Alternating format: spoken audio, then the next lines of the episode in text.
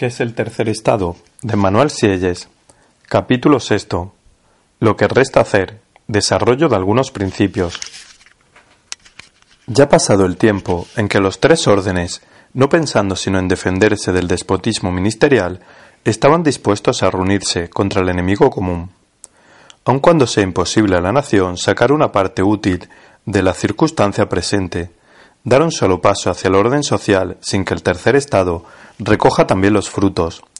Sin embargo, el orgullo de los dos primeros órdenes se ha irritado viendo a las grandes municipalidades del reino reclamar la menor parte de los derechos políticos que pertenecen al pueblo. ¿Qué querían, pues, esos privilegiados, tan ardientes en la defensa de su superfluo, tan pronto en impedir al tercer Estado que obtenga en ese género lo más estrictamente necesario? ¿Entendían que la regeneración de que se alardea no sería más que para ellos? ¿Y querían no servirse del pueblo, siempre desdichado, sino como de un instrumento ciego para extender y consagrar su aristocracia? ¿Qué dirán las generaciones futuras al conocer la especie de furor con que el segundo orden del Estado y el primer orden del clero han perseguido todas las demandas de las ciudades? ¿Podrán creer en las ligas secretas y públicas, en las fingidas alarmas y en la perfidia de las maniobras de que se ha rodeado a los defensores del pueblo? Nada será olvidado en los fieles relatos de los escritores patriotas preparan a la posteridad se hará conocer la noble conducta de los magnates de Francia, en una circunstancia tan propia, sin embargo, para inspirar algunos sentimientos de patriotismo incluso a los hombres más absorbidos en su egoísmo. ¿Cómo príncipes de la casa reinante han podido determinarse a tomar partido en una querella entre los órdenes del Estado? ¿Cómo han dejado a despreciables redactores que vomiten las calumnias tan atroces como ridículas que llenan la increíble memoria publicada bajo su nombre? Se quejan de la violencia de algunos escritores del tercer estado. ¿Qué es la manera de pensar de un individuo aislado? Nada. Las verdaderas gestiones del tercer estado, las que son auténticas, se limitan a las peticiones de las municipalidades y de una parte de los países de estado. Compáreselas con la gestión igualmente auténtica de los príncipes contra el pueblo, que se guardaba bien de atacarlos. Qué modestia, qué mesura en las primeras, qué violencia, qué, qué profunda iniquidad en la segunda. Inútilmente esperaba el tercer estado del concurso de toda la clase la restitución de sus derechos políticos y la plenitud de sus derechos civiles. El temor de ver reformar los abusos inspira los dos primeros órdenes más alarmas que deseos sienten por la libertad. Entre ella y algunos privilegios han elegido estos. Su alma se ha identificado con los favores de la servidumbre. Temen hoy a esos estados generales que con tanto ardor invocaban antes. Todo está bien para ellos, no se quejan más que del espíritu de innovación, no carecen ya de nada, el temor les ha dado una constitución. El tercer estado debe percibirse en el movimiento de los espíritus y de los asuntos, de que no puede esperar nada si no es de sus luces y de su valor.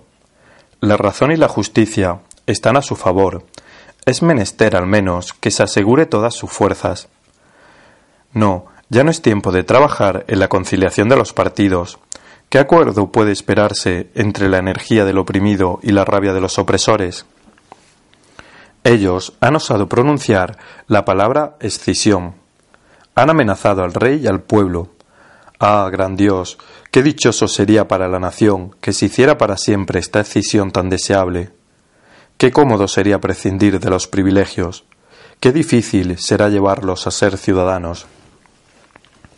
Es de las cuestiones que no deberían jamás agitar los que temen a la justicia. A buen seguro sirven para ilustrar al público, y las luces llevan a la equidad, de grado o por fuerza. Por lo demás, no se trata ya para el tercer estado de estar mejor o de permanecer como estaba. La circunstancia no permite ese cálculo, hay que avanzar o retroceder, hay que abolir o reconocer y legalizar privilegios inicuos o insociales. Ahora bien, se percibirá cuán insensato sería el proyecto de consagrar, al final del siglo XVIII, los abominables restos del feudalismo. Aquí la lengua ha sobrevivido a la cosa, Los nobles se complacen en pronunciar los nombres de plebeyos, de palurdos, de villanos. Olvidan que esas expresiones, cualquiera que sea el sentido que se les quiera dar, soy, son o extrañas hoy al tercer estado o comunes a los tres órdenes. Olvidan también que cuando eran exactas, el 95% de ellos eran incostentablemente plebeyos, palurdos y villanos. En vano se cerrarían los ojos a la revolución que el tiempo y la fuerza de las cosas han operado. No por eso sería menos real. En otro tiempo el tercero era siervo, el orden noble lo era todo. Hoy el tercero lo es todo, y la nobleza es un vocablo. Pero bajo este vocablo se ha deslizado una nueva intolerable aristocracia. El pueblo tiene toda la razón en no querer ya aristócratas. En semejante posición, ¿qué le queda por hacer al, al tercero si quiere ponerse en posesión de sus derechos políticos de una manera útil a la nación? Se presentan dos medios para llegar a ello. Según el primero, el tercero deberá reunirse aparte. No concurrirá con la nobleza y el clero, no permanecerá con ellos, ni por orden, ni por cabezas. Ruego que se fije la atención en la diferencia enorme que hay entre la Asamblea del Tercer Estado y la de los otros dos órdenes. La primera representa 25 millones de hombres y delibera sobre los intereses de la nación. Las otras dos, aun cuando se reunieran, no tienen poderes sino de unos doscientos mil individuos y no piensan sino en sus privilegios. El tercero solo, se dirá, no puede formar los estados generales. Ah, tanto mejor, compondrá una Asamblea Nacional. Un consejo de esta importancia necesita ser justificado mediante todo aquello que los buenos principios ofrecen de más claro y de más cierto. Digo que los diputados del clero y de la nobleza no tienen nada de común con la representación nacional, que ninguna alianza es posible entre los tres órdenes en los estados generales y que, no pudiendo votar en común, no pueden hacerlo ni por orden ni por cabezas. Hemos prometido, al final del tercer capítulo, probar aquí esta verdad. Por lo demás, no ofrecerá tal vez nada que no sea conocido. Los buenos espíritus lo han difundido ya entre el público. No hay, dice una máxima de derecho universal, más gran falta que la falta de poder. Es sabido, la nobleza no es disputada por el clero y el tercero. El clero no está encargado de la procuración de los nobles y de los comunes. De ahí se sigue que cada orden es una nación distinta, que no es más competente para inmiscuirse en los asuntos de los otros órdenes que los estados generales de Holanda o el Consejo de Venecia. Por ejemplo, son hábiles para votar en las deliberaciones del Parlamento de Inglaterra. Un procurador, apoderado no puede obligar más que a sus comitentes, un representante no tiene derecho a hacerse portavoz más que de sus representados. Si se desconoce esta verdad, es menester aniquilar todos los principios. Ha de verse, según esto, que una buena regla es perfectamente inútil buscar la relación o la proporción en que cada orden debe concurrir a formar la voluntad general. Esta voluntad no puede ser una, en tanto que dejéis tres órdenes y tres representaciones. A lo sumo, estas tres asambleas podrán reunirse en un mismo voto, como tres naciones aliadas pueden formar el mismo deseo, pero jamás haréis de ella una nación, una representación y una voluntad común. Percibo que estas verdades, ciertas como son, se hacen embarazosas en un Estado que no se ha formado bajo los auspicios de la razón y de la equidad política. ¿Qué queréis? Vuestra casa no se sostiene sino por artificio, con ayuda de un bosque de puntales informes colocados sin gusto y sin propósito, si no es el de apuntalar las partes a medida que amenazaban ruina, hay que reconstruirla o resolveros a vivir al día en condiciones molestas y con la inquietud de ser al final aplastados bajo los escombros. Todo se relaciona en el orden social. Si descuidáis una parte, no será impunemente para las otras. Si comenzáis por el desorden, os apercibiréis necesariamente a sus consecuencias. Si se pudieran sacar de la injusticia y del absurdo los mismos frutos que de la razón y de la equidad, ¿Dónde estarían entonces las ventajas de estas? Clamáis que si el tercer estado se reúne por separado para formar no los tres estados llamados generales, sino la Asamblea Nacional, no será más competente para votar por el clero y la nobleza de lo que estos dos órdenes lo son para deliberar por el pueblo. Ante todo ruego que observéis, tal como acabamos de decirlo, que los representantes del tercero tendrán incontestablemente la procuración de los veinticinco o veintiséis millones de individuos que componen la nación, a excepción de unos doscientos mil nobles o sacerdotes. Es bastante para que se disciernan el título de Asamblea Nacional. Deliberarán, pues, sin, sin ninguna dificultad, por la nación entera, con la sola excepción de doscientas mil cabezas. En este supuesto, el clero podría continuar teniendo sus asambleas para la donación gratuita, y la nobleza aportaría un medio cualquiera de ofrecer su subsidio al rey, y para que los arreglos particulares a estos dos órdenes no pudiesen hacerse nunca onerosos al tercero. Este comenzaría por declarar formalmente que no entiende pagar ningún impuesto que no sea soportado por los otros dos órdenes. No votaría el subsidio sino bajo esta condición. Incluso cuando el tributo hubiera sido regulado, no sería levantado sobre el pueblo si se podía percibir que el clero y la nobleza quedaban exentos bajo cualquier pretexto que fuese. Este arreglo sería, pese a las apariencias, tan bueno como otra cualquiera para llevar poco a poco a la nación a la unidad social pero al menos remediaría desde ahora el peligro que amenaza a este país. ¿Cómo en efecto no se sentiría presa de espanto el pueblo viviendo dos cuerpos de privilegiados y tal vez un tercero semidividido disponerse, bajo el nombre de estados generales, a disponer de su suerte e imponerle destinos inmutables tanto como desdichados? Es muy justo disipar las alarmas de 25 millones de hombres, y cuando se habla de constitución, probar, por los principios y la conducta, que se conocen los primeros elementos de ella y se los respeta. Es evidente que los diputados del clero y de la nobleza no son representantes de la nación, son pues incompetentes para votar por ella. Si los dejáis deliberar en las materias de interés general, ¿qué resultará de eso? Primero, si los votos son adoptados por órdenes, se seguirá que 25 millones de ciudadanos no podrán decidir nada por el interés general, porque no placerá a ciento o doscientos mil individuos privilegiados, es decir, que las voluntades de más de cien personas serán afectadas de interdicción y anuladas por la voluntad de una sola. Segundo, si los votos son adoptados por cabezas, incluso con igualdad de influencia entre los privilegiados, y los no privilegiados, se seguirá siempre que las voluntades de doscientas mil personas podrán contrapesar a las de veinticinco millones, ya que tendrán un número igual de representantes. Ahora bien, ¿no es monstruoso componer una asamblea de manera que pueda votar por el interés de la minoría? ¿No es esa una asamblea al revés?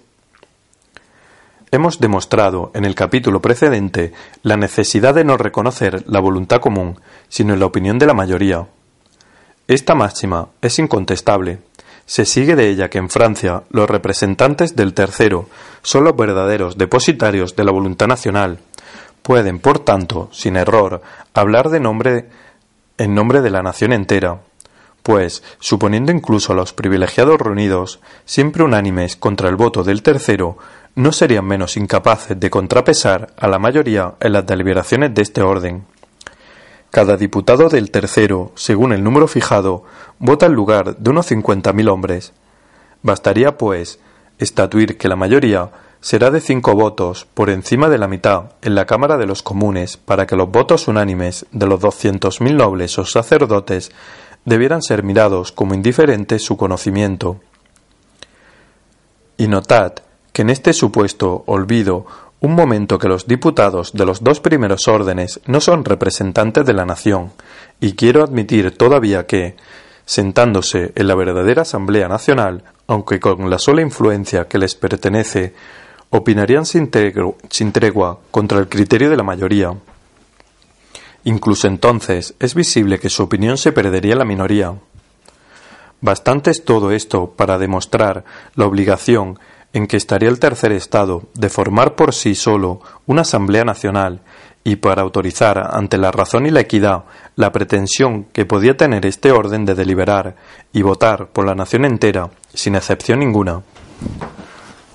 Sé que tales principios no serán del gusto ni siquiera de los miembros del tercer Estado, más hábiles en la defensa de sus intereses, sea, con tal que se convenga en que he partido de los verdaderos principios y que no marcho sino con el apoyo de una buena lógica. Añadamos que el tercer estado, al separarse de los dos primeros órdenes, no puede ser acusado de hacer escisión. Hay que dejar esta expresión, así como el sentido que encierra, a los que primero la han empleado. En efecto, la mayoría no se separa del todo, habría en ello contradicción en los términos, pues sería necesario para eso que se separara de sí misma. No es sino a la minoría a quien pertenece el no querer someterse al voto del gran número y por consiguiente el hacer escisión. Sin embargo, nuestra intención al mostrar al tercero toda la extensión de sus recursos, o más bien de sus derechos, no es comprometerle a que use de ellos en todo rigor. He anunciado, para el tercero, dos medios de ponerse en posesión del puesto que le es debido en el orden político. Si el primero, que acabo de indicar, parece un poco demasiado brusco, si se juzga que hay que dejar al público el tiempo para que se acostumbre a la libertad, si se cree que derechos nacionales, por evidentes que sean, tienen necesidad aún, desde el momento en que son diputados, incluso por el número menor, de una especie de juicio legal que los fije, por así decirlo, y los consagre por una última sanción, estoy de acuerdo, Apelemos al Tribunal de la Nación, único juez competente en todas las diferencias relativas a la Constitución. Tal es el segundo medio abierto al tercero. Aquí necesitamos recordar todo lo dicho en el capítulo precedente, tanto sobre la necesidad de constituir el cuerpo de los representantes ordinarios, como sobre la de no confiar esta gran obra sino a una disputación extraordinaria que tenga un poder especial ad hoc no se negará que la Cámara del Tercero en los próximos Estados Generales no sea muy competente de seguro para convocar al reino en representación extraordinaria. Es a él, sobre todo, a quien pertenece prevenir a la generalidad de los ciudadanos sobre la falsa constitución de Francia. Se quejará en alto grado de que los Estados Generales son un cuerpo mal organizado incapaz de cumplir sus funciones nacionales y demostrará al mismo tiempo la necesidad de dar a una Diputación extraordinaria un poder especial para regular por leyes ciertas las formas constitutivas de su legislatura. Hasta ahí, el orden del tercero suspenderá, no sus trabajos preparatorios, pero sí el ejercicio de su poder. No estatuirá nada definitivamente, esperará que la nación haya juzgado el gran proceso que divide a los tres órdenes. Tal es, estoy conforme, la marcha más franca, más generosa y por consiguiente más conveniente a la dignidad del tercer estado. El tercero puede considerarse, pues, bajo dos aspectos. Bajo el primero, no se contempla más que como un orden. Quiere, entonces, no sacudir de golpe los prejuicios de la antigua barbarie, distingue otros dos órdenes en el Estado sin atribuirles, no obstante, otra influencia que aquella que puede conciliarse con la naturaleza de las cosas, y tiene hacia ellos todas las consideraciones posibles, consintiendo en dudar de sus propios derechos hasta la decisión del juez supremo. Bajo el segundo aspecto, es la nación, en esta calidad, sus representantes forman toda la Asamblea Nacional, tienen todos los poderes de ella, como son los solos depositarios de la voluntad general, no tienen necesidad de consultar a sus comitentes sobre una disensión que no existe. Sin duda, están siempre dispuestos a someterse a las leyes que plazca a la nación darles. Pero si han de provocarla ellos mismos, no puede ser sobre ninguna de las cuestiones que nacen de la pluralidad de los órdenes en la Asamblea Nacional. El envío de una diputación extraordinaria, o al menos la concesión de un nuevo poder especial, tal como ha sido explicada arriba, para regular ante todo el gran asunto de la Constitución, parece el verdadero medio de poner fin a la disensión actual y a las posibles perturbaciones de la nación. Aun cuando no hubiera estas perturbaciones que temer, sería todavía una medida necesaria adoptar, porque tranquilos o no, no podemos dejar de conocer nuestros derechos políticos y de ponernos en posesión de ellos. Esta necesidad nos parecerá más urgente, aun si pensamos que los derechos políticos son la sola garantía de los derechos civiles y de la libertad individual. Terminaría aquí mi memoria sobre el tercer estado, si no hubiera emprendido otra cosa que ofrecer medios de conducta. Pero me he propuesto también desarrollar principios, se me ha permitido seguir los intereses del tercero hasta la discusión pública que va a elevarse sobre la verdadera composición de una Asamblea Nacional. No voy a hablar de los asuntos ni del poder, sino de las leyes que deben determinar la composición personal del cuerpo de los diputados. Hay que comprender, ante todo, claramente cuál es el objeto o el fin de la Asamblea representativa de una nación. No puede ser diferente del que se propondría la nación misma si pudiera reunirse y deliberar en el mismo lugar. ¿Qué es la voluntad de una nación? Es el resultado de las voluntades individuales, como la nación es la reunión de los individuos. Es imposible concebir una asociación legítima que no tenga por objeto la seguridad común, la libertad común, en fin, la cosa pública. Sin duda, cada particular se propone además fines particulares. Se dice, al abrigo de la seguridad común, podré entregarme tranquilamente a mis proyectos personales, perseguiré mi felicidad como yo la entiendo, seguro de no hallar límites legales, sino aquellos que la sociedad me prescriba por el interés común en que yo tengo parte y con el que mi interés particular ha hecho una alianza tan útil. Pero, ¿se concibe que haya en la Asamblea General miembros bastante insensatos para atreverse a tener este lenguaje? Ahí estáis reunidos no para deliberar sobre nuestros asuntos, sino para ocuparos de los míos en particular, y de los de una pequeña camarilla que he formado con alguno de vosotros? Decir que se reúnen asociados para regular las cosas que les conciernen en común es explicar el único motivo que ha podido inducir a los miembros a entrar en la asociación, es decir, una de esas verdades fundamentales y tan simples que se las debilitaría al quererlas probar. Ahora es interesante explicarse cómo van a concurrir todos los miembros de una Asamblea Nacional, a formar por sus voluntades individuales esta voluntad común que sólo debe ir al interés público. Presentemos ante todo este juego o este mecanismo en el supuesto más ventajoso.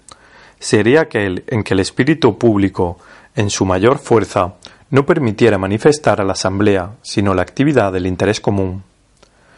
Esos prodigios son raros en la historia y no duran, Sería conocer muy mal a los hombres ligar el destino de las sociedades a esfuerzos de virtud. Es menester que la decadencia misma de las costumbres públicas, cuando el egoísmo parece gobernar todas las almas, es menester, digo, que incluso en esos largos intervalos la asamblea de una nación se halle constituida de tal modo que los intereses particulares permanezcan aislados en ella y que el voto de la mayoría sea siempre conforme al bien general. Observemos en el corazón de los hombres tres especies de intereses. Primero, aquel por el cual se reúnen, da la justa medida del interés común. Segundo, aquel por el cual un individuo salía, algunos otro, solamente, er, es el interés del cuerpo, en fin. Tercero, aquel por el cual cada uno se aísla, pensando solo en sí, es el interés personal. El interés por el cual un hombre se pone de acuerdo con todos sus coasociados es evidentemente el objeto de la voluntad de todos y el de la asamblea común. La influencia del interés personal debe ser nula ahí, y eso es también lo que ocurre. Su diversidad es el remedio. La gran dificultad viene del interés por el cual un ciudadano se pone de acuerdo con algunos, otros solamente. Este permite concertarse, ligarse, por él se combinan los proyectos peligrosos para la comunidad, por él se forman los enemigos públicos más temibles. La historia está llena de esta verdad. No asombre, pues, que el orden social exija con tanto rigor que no se deja a los simples ciudadanos disponerse en corporaciones, que exija incluso a los mandatarios del Poder Ejecutivo, que por la necesidad de las cosas forman verdaderos cuerpos, renunciar en tanto dura su empleo a ser elegidos para la representación legislativa. Así, y no de otra manera, está seguro el interés común de dominar a los intereses particulares. Bajo estas solas condiciones es posible darse razón de la posibilidad de fundar a las asociaciones humanas sobre la conveniencia general de los asociados y explicarse por consecuencia la legitimidad de las sociedades políticas. Los mismos principios hacen sentir con no menos fuerza la necesidad de constituir la Asamblea representativa misma sobre un plano que no le permita formarse un espíritu de cuerpo y de generar en aristocracia. De ahí esas máximas fundamentales, suficientemente desenvueltas en otra parte, de que el cuerpo de los representantes debe ser renovado por tercera parte todos los años, que los diputados que acaban su periodo no deben ser de nuevo elegibles, sino pasado un intervalo suficiente para dejar el mayor número posible de ciudadanos la facilidad de tomar parte en la cosa pública, que dejaría de serlo si pudiera ser contemplada como la cosa propia de un cierto número de familias, etc. Pero, cuando en lugar de rendir homenaje a estas primeras nociones, a estos principios tan claros y tan ciertos, el legislador mismo crea, por el contrario, corporaciones en el Estado, reconoce todas las que se forman, las consagra con su potencia, cuando en fin osa llamar a las grandes y por consiguiente más funestas a formar parte, bajo el nombre de órdenes, de la representación nacional, uno cree ver al mal principio esforzándose por corromper todo, arruinar todo, trastornar todo entre los hombres. Para colmar y consolidar el desorden social, no queda ya sino dar a esas temibles conjuraciones una preponderancia real sobre el gran cuerpo de la nación, y es de eso de lo que podría acusarse al legislador que ha hecho en Francia, si no hubiera más bien que imputar el curso ciego de los acontecimientos o a la ignorancia y a la ferocidad de nuestros predecesores la mayoría de los males que afligen a este soberbio reino. Conocemos el verdadero objeto de una Asamblea Nacional. No está hecha para ocuparse de los asuntos particulares de los ciudadanos, no los considera sino en masa y desde el punto de vista del interés común. Saquemos de ello la consecuencia natural, que el derecho a hacerse representar no pertenece a los ciudadanos sino a causa de las cualidades que les son comunes y no de aquellas que los diferencian. Las ventajas por las que difieren los ciudadanos entre sí están por encima del carácter de ciudadano. Las desigualdades de propiedad y de industria son como las desigualdades de edad, de sexo, de talla, etc. No desnaturalizan la igualdad del civismo. Sin duda, que estas ventajas particulares están bajo la salvaguardia de la ley, pero no corresponde al legislador el crear ventajas de esta naturaleza, dar privilegios a los unos y negárselas a los otros. La ley no concede nada, protege lo que existe, hasta el momento en que esto que existe comienza a perjudicar al interés común. Solamente ahí están colocados los límites de la libertad individual. Yo me figuro la ley en el centro de un globo inmenso, todos los ciudadanos, sin excepción, están a la misma distancia sobre la circunferencia y ocupan en ella iguales lugares. Todos dependen igualmente de la ley. Todos le ofrecen su libertad y su propiedad para que los proteja. Y a esto es a lo que yo llamo los derechos comunes de los ciudadanos, por donde todos se reúnen. Todos esos individuos corresponden entre sí, se comprometen, negocian, siempre bajo la garantía común de la ley, si en ese movimiento general alguno quiere dominar la persona de su vecino o usurpar su propiedad, la ley común reprime este atentado y repone a todo el mundo a la misma distancia de ella misma. Pero no impide en modo alguno que cada cual, según sus facultades naturales y adquiridas, según azares más o menos favorables, acrezca su propiedad con todo lo que la suerte próspera o un trabajo más fecundo pueda añadirle, ni que se construya en su sitio legal la dicha más conforme a sus gustos y más digna de envidia. La ley, protegiendo los derechos comunes de todo ciudadano, protege a cada ciudadano en todo lo que él puede ser, hasta el momento en que lo que quiere ser comienza a perjudicar al común interés. Tal vez insisto un poco demasiado sobre las mismas ideas, pero no tengo tiempo de reducirlas a su más perfecta simplicidad, y por lo demás, no es bueno ser tan conciso cuando se representan nociones demasiado desconocidas. Los intereses por los que los ciudadanos se reúnen son, pues, los únicos que pueden tratar en común, los únicos por los cuales y en nombre de los cuales pueden reclamar derechos políticos, es decir, una parte activa en la formación de la ley social, los únicos, por consiguiente, que imprimen al ciudadano la calidad de representable. No es, pues, por estar privilegiado, sino por ser ciudadano, por lo que se tiene derecho a la elección de diputados y a la elegibilidad. Todo lo que pertenece a los ciudadanos, repito, ventajas comunes, ventajas particulares, con tal que ésta no vulnere la ley, tiene derecho a la protección, Pero como la unión social no ha podido hacerse sino por puntos comunes, sólo la calidad común tiene derecho a la legislación. Se sigue de ahí que el interés de cuerpo, lejos de influir en la legislatura, no puede sino ponerla en desconfianza. Es tan opuesto al objeto como extraño a la misma de un cuerpo de representantes. Estos principios se hacen más rigurosos aún cuando se trata de los cuerpos y de los órdenes privilegiados. Entiendo por privilegiado todo hombre que sale del derecho común, sea porque pretende no estar sometido en todo a la ley común, sea porque pretende derechos exclusivos. Una clase privilegiada es dañosa, no sólo por el espíritu de cuerpo, sino por su existencia misma. Cuantos más favores de esos, necesariamente contrarios a la libertad común, ha obtenido, más esencial es eliminarla de la Asamblea Nacional. El privilegiado no sería representable sino por su calidad de ciudadano, pero en él esta calidad está destruida. Él está fuera del civismo, es enemigo de los derechos comunes. Darle un derecho a la representación sería una contradicción manifiesta en la ley. La nación no hubiera podido someterse a ella sino por un acto de servidumbre, y esto es lo que no puede suponerse. Cuando hemos probado que el mandatario del poder activo no podía ser ni elector ni elegible para la representación legislativa, no hemos cesado por eso de contemplarlo como verdadero ciudadano. Lo es, como todos los otros, por sus derechos individuales y las funciones que lo distinguen. Muy lejos de destruir en él el civismo, son, por el contrario, establecidas para servir sus derechos. Si a pesar de eso es necesario suspender el ejercicio de sus derechos políticos, ¿qué deberá ser de quienes, despreciando los derechos comunes, se han compuesto tales que la nación les es extraña, de esos hombres cuya sola existencia es una hostilidad continua contra el gran cuerpo del pueblo?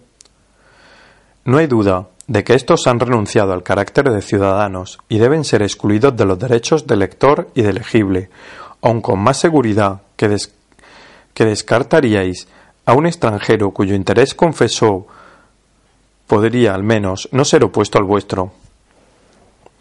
Resumamos. Es de principio que todo lo que sale de la calidad común de ciudadano no deberá participar de los derechos políticos.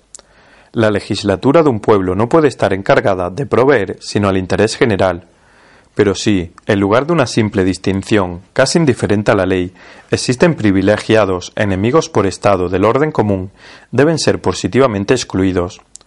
No pueden ser ni electores ni elegibles en tanto duren sus odiosos privilegios. Sé que principios semejantes parecerán extravagantes a la mayoría de los lectores. Es que la verdad debe parecer tan extravagante a los prejuicios como estos pueden serlo para la verdad. Todo es relativo. Me basta con que mis principios sean ciertos, con que mis consecuencias sean exactas. Pero al menos se dirá, esas son cosas absolutamente impracticables para la época. También yo me encargo de practicarlas. Mi papel es el de todos los escritores patriotas. Consiste en presentar la verdad. Otros se acercarán más o menos a ella, según su fuerza y según la circunstancia, o bien se separarán de ella por mala fe, y entonces soportaremos lo que no podemos impedir. Si todo el mundo pensara la verdad, los más grandes cambios no tendrían nada de difícil desde el momento que representaran un objeto de utilidad pública. ¿Qué mejor puedo hacer que ayudar con todas mis fuerzas a difundir esta verdad que prepara los caminos? Se comienza por recibirla mal, poco a poco se acostumbran a ella los espíritus, la opinión pública se forma y por fin se asiste a la ejecución de los principios que antes habían sido tratados de locas quimeras. En casi todas las clases de prejuicios sería hoy el mundo menos discreto si no hubieran consentido algunos escritores en pasar por locos. Encuentro por todas partes esas gentes que querían que los pasos hacia la verdad no se dieran sino de uno en uno. Dudo que se entiendan cuando así hablan, confunden la marcha de, del administrador con la del filósofo. El primero adelanta como puede, con tal que no salga del buen camino, solo hay que tributarle elogios. Pero este camino debe haber sido penetrado hasta el fin por el filósofo. Este debe haber llegado al término, sin lo cual no podría garantizar que es en verdad el camino que conduce allá. Si pretende detenerme cuando le plazca y como le plazca, su pretexto de prudencia, ¿cómo sabré que me conduce bien? ¿Habrá que creerlo bajo su palabra? No es en el orden de la razón donde se permite una confianza ciega. Parece en verdad que se quiere o se espera, no diciendo más que una palabra después de la otra, sorprender al enemigo y hacerle caer en un lazo. No quiero discutir si incluso entre particulares una conducta franca no es también la más hábil, pero a buen seguro el arte de las reticencias y todas esas sutilezas de conducta que se creen el fruto de la experiencia de los hombres son una verdadera locura en asuntos nacionales tratados públicamente por tantos intereses reales e ilustrados. Aquí el verdadero medio de propulsar asuntos no es ocultar al enemigo lo que él sabe tan bien como nosotros, sino penetrar a la mayoría de los ciudadanos de la justicia de la causa, se cree un poco demasiado de que la verdad puede dividirse en partes y entrar así, por lo menudo, más fácilmente en el espíritu. No con la mayor frecuencia hacen falta buenas sacudidas, no es demasiada toda la luz de la verdad para producir esas impresiones fuertes de donde nace un interés apasionado por lo que se ha reconocido verdadero, bello y útil. Hay que tener una pobre idea de la marcha de la razón para imaginar que un pueblo entero deba permanecer ciego acerca de sus verdaderos intereses y que las verdades más útiles, concentradas en algunas cabezas solamente, no deban aparecer sino a medida que un hábil administrador pueda tener necesidad de ellas para el éxito de sus operaciones. En primer lugar, esta perspectiva es falsa, porque no puede ser seguida.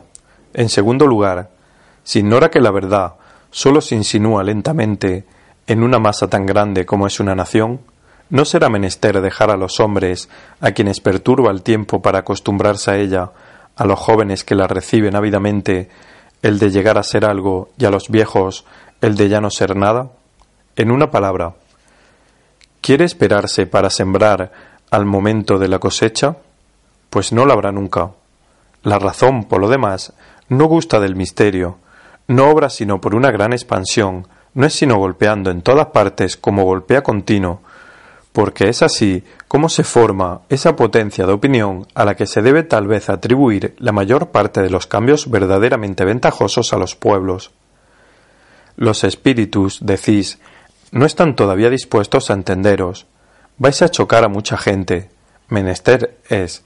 La verdad más útil de publicar no es aquella de que ya se estaba bastante cerca, no es aquella que ya se está dispuesto a coger.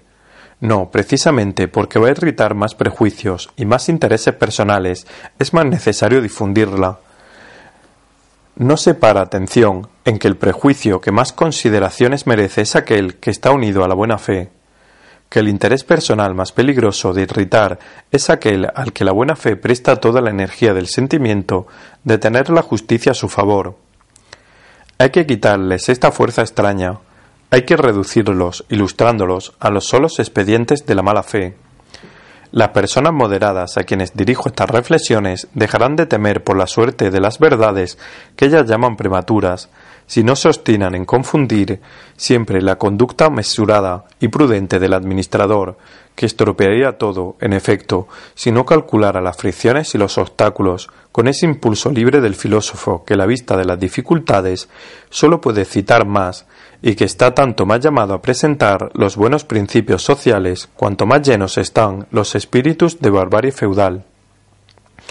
En fin, se dirá, si los privilegiados no tienen ningún derecho a interesar la voluntad común en sus privilegios, al menos deben gozar en su calidad de ciudadanos, confundidos con el resto de la sociedad, de sus derechos políticos a la representación. Ya he dicho que, revistiendo el carácter de privilegiado, se han convertido los enemigos reales del interés común. No pueden, por eso, estar encargados de proveer a él. Añado que son dueños de reingresar, cuando quieran, en el orden social, Así se excluyen voluntariamente del ejercicio de los derechos políticos. Por último, sus verdaderos derechos, lo que pueden ser el objeto de la Asamblea Nacional, les son comunes con los diputados que la componen, y pueden consolarse pensando que esos diputados se dirían a sí mismos si intentaran perjudicarlos. Es pues cierto que sólo los miembros más privilegiados son susceptibles de ser electores y diputados a la Asamblea Nacional, El voto del tercero será siempre bueno para la generalidad de los ciudadanos, y el de los privilegiados será siempre malo, a menos que, descuidando su interés particular, no quieran votar como simples ciudadanos, es decir, como el tercer Estado mismo. Así pues, el tercero basta a todo lo que puede esperarse de una Asamblea Nacional. Así pues, él solo es capaz de procurar todas las ventajas que hay lugar a prometerse de los estados generales. Tal vez se pensara que queda a los privilegiados como último recurso considerarse como una nación aparte y pedir una representación distinta e independiente.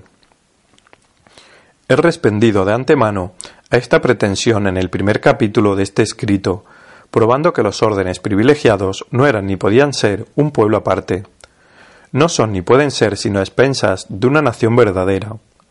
¿Cuál será la que consienta de buena gana en una tal alianza?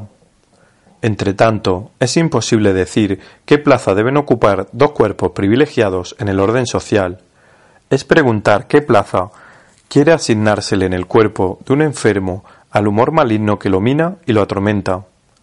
Hay que neutralizarlo, hay que restablecer la salud y el juego de todos los órganos lo bastante bien para que no se formen más en ellos estas combinaciones morbíficas capaces de viciar las más esenciales principios de la vitalidad.